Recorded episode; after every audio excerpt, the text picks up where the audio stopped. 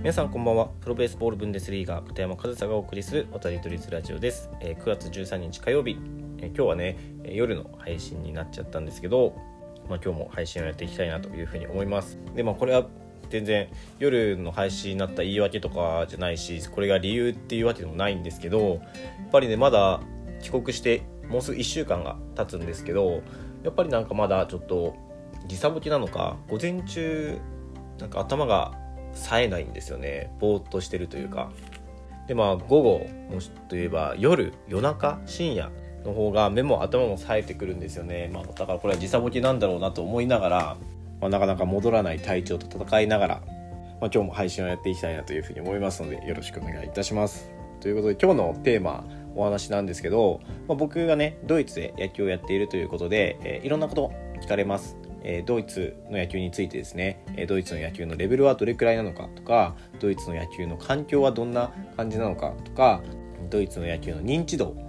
はどんな感じなのかとかそういったことって、まあ、よく聞かれるんですよね、まあ、僕何百回と同じような質問には答えてきたんですけど、まあ、その日本にいたらねそもそもドイツで野球のリーグがあるっていうことを知らない人も多いですし、まあ、そういった日本の中でのドイツの野球の認知度がそれくらいだからレベルだったり環境だったり認知度現地の認知度なんてもう知る由もないですよね。だからそういったことを僕はドイツで野球やっているっていうことを知って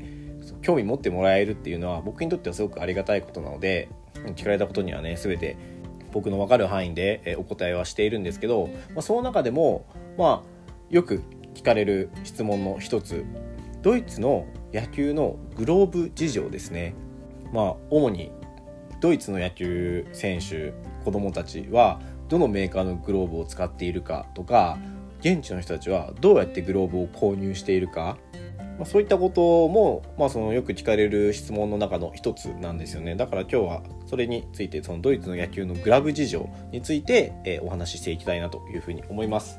で、まあ、まずドイツねどこでグローブを買うのかですよね、まあ、日本ではねそのメジャーなスポーツですし野球っていうのは、まあ、スポーツ店に行ったら野球のグローブ並んでますよね。その大型のスポーツ店とか行ったら野球のグローブ並んでますしそのコーナーがねちゃんと設けられていますよね。結構大きな野球コーナーが。でもちろんその野球専門店も、えー、まあ、街にはありますし野球のグローブを買うってなった時にそんなに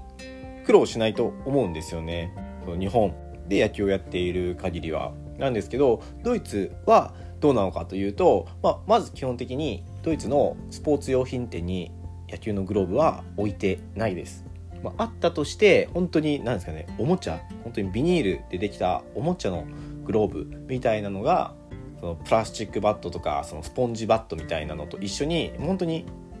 まあ、おもちゃですよねおもちゃの野球セットが一つ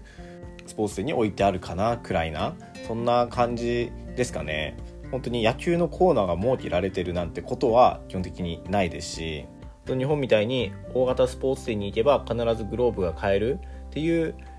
環境ではないんですよ。でじゃあどうやってそのドイツの人たちはグローブを買っているか手に入れているかというとその現地で買うとするなら野球専門店ですね。ドイツにも野球専門店があるらしく僕はまだ行ったことないんですけど、まあ、そこではね野球道具が全て揃うようなお店になっていると。だから現地で買うならそういった野球専門店に行くドイツの場合。でもしくはクラブがねあの物販とかもあるんですよ。そのクラブ僕のクラブだとケルンカージナルスっていうクラブなんですけどケルンカージナルスの T シャツとかキャップとかが買える物販があるんですけどその物販がたまにそのグローブをねいくつか保有していて、まあ、その試合の日に物販コーナーにグローブが並べてあって、まあ、そういう野球場で買うみたいな選択肢、まあ、この辺りが一般的かなと。で、そのオフラインですね。オフラインで買うならそんな感じ。あと、オンラインが、まあ結構多いかなって思います。で、まあオンラインということは、その Amazon とかね、そういった EC サイトとか使って、そのもうネット上でグローブを探して、それで購入して、アメリカとかから送られてくるみたいな。まあそのレベルがね、上がってきたり、グローブにこだわり出すと、まあ、そういった選択肢そうオンラインで購入するっていうケースの方が多くなってきますね。それだとねオーダーとかもできたりするからやっぱりこだわり出すとそのドイツでオフラインで現地で買おうとしたらなかなかその選べる種類が少なかったりこだわりになんかそぐわなかったりするから、まあ、結構オンラインで購入してる選手が周りには結構いましたね。で今すごくグラブメーカーって世界的にも増えているんですよね。だから僕も見たことないグラブメーカーのグローブを持ってる、まあ、中高生がいたりだとか、まあ、日本でもグラブメーカーブランドっていうのは増えてますよね、まあ、そういった流れもあって、まあ、そういうのって結構その SNS とかで集客とかねあのしてるから、まあ、そういう SNS 経由でグラブブランドを知って、まあ、ネットで注文するみたいなケースが結構多いかなとでも日本でもそうですね。オーダーとかなってくるとなんかもうネットで注文することになりますよね。僕今10年以上使ってるグローブ高校生の時にオーダーで注文したんですけどそれもあれでしたね。ネットであの好きにカスタマイズして注文する形だったのでもうネットで注文ってなったらもうどの国でもそんなに変わらないですよね。だからグローブこだわり出すと、まあ、そういったネットで注文とかが増えてくるのかなと。あんまりその現地そのドイツで買うっていうことはそんなにないというかそんなにその買える場所がないっていうのがまあリアルなところかなというふうに思います。でまああとイレギュラーな点で言ったらあのドイツに限らずそのヨーロッパ国圏内ヨーロッパ圏内で例えばそのヨーロッパ選手権とか、えっと、7月に僕も行ってきたんですけどオランダのハーレムベースボールウィークっていうその国際大会とかがあったりした時にその現地に行くとその野球場にグローブが結構売ってあったりするんですよ。でそれはさっき言ったクラブが保有してるグローブをそのクラブの物販で購入するっていうのもあるんですけどやっぱりその国際大会のレベルになってくるともうそのなんですねグラブメーカーとかその野球用品店があの出店してるみたいな形でやっぱりそのグローブの個数も全然違いますしもうそのブースができてるんですよね。グローブのブースみたいなのが。でそういったところで、まあ、いくつかグローブをね手に実際にはめて試してみながら、まあ、購入する、まあ、そういったケースがあったり。あとはそのアメリカとか日本とか、まあ、その野球がねメジャーな野球が浸透している国に例えば旅行に行ったりとかした時にその現地で野球用品店に行って購入して持って帰るみたいな人もいますね。コロナになってから行われてないんですけどチームヨーロッパの福岡遠征っていうのが各年で行われていたんですよ以前まで。で2017年と2019年に僕帯同したんですけどそうやってチームヨーロッパも野球のチームヨーロッパですね。が、えっと、福岡に来た時にそのなんですかねツアーじゃないですけどそのスケジュールの中に野球用品店によるっていうスケジュールも組んでくれって僕頼まれて帯同した時に頼まれて、まあ、行って、まあ、その場で野球用品店を見て、まあ、その日本の野球用品店でそのグローブを買うとか、まあ、結構その向こうの人アメリカとかに結構旅行とかも行ったりするからその時にアメリカでグローブを買って帰るとか、まあ、そういったケースがあったりも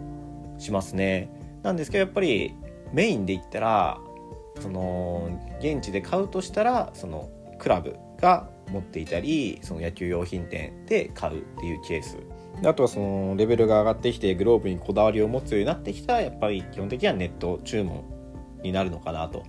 いうような感じがそのドイツのグラブ事情ですかね。僕が聞かれた時にグラブ事情聞かれた時に答えるのはこんな感じですかね。でまあメーカーで言ったら結構アメリカから来たものが多いイメージです。ローリングスウィルソン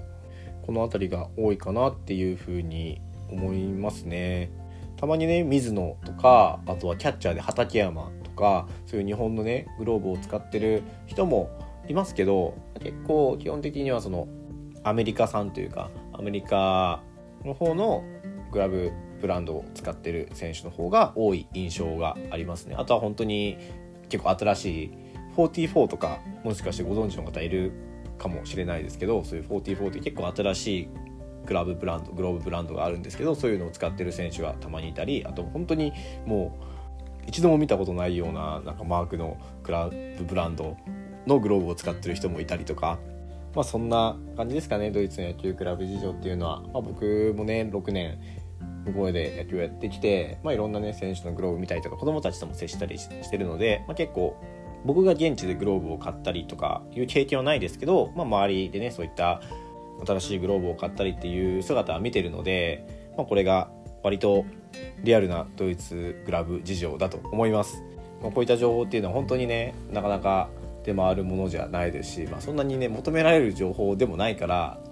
そんなに出てこないんだと思うんですけど、まあ、僕が実際に見た中でこういったことは言えるので、まあ、僕にしか話せないことなんじゃないかなと思って、え今日はドイツのクラブ事情について話してみました、え今日も最後までお聴きいただきありがとうございました。片山和人でした。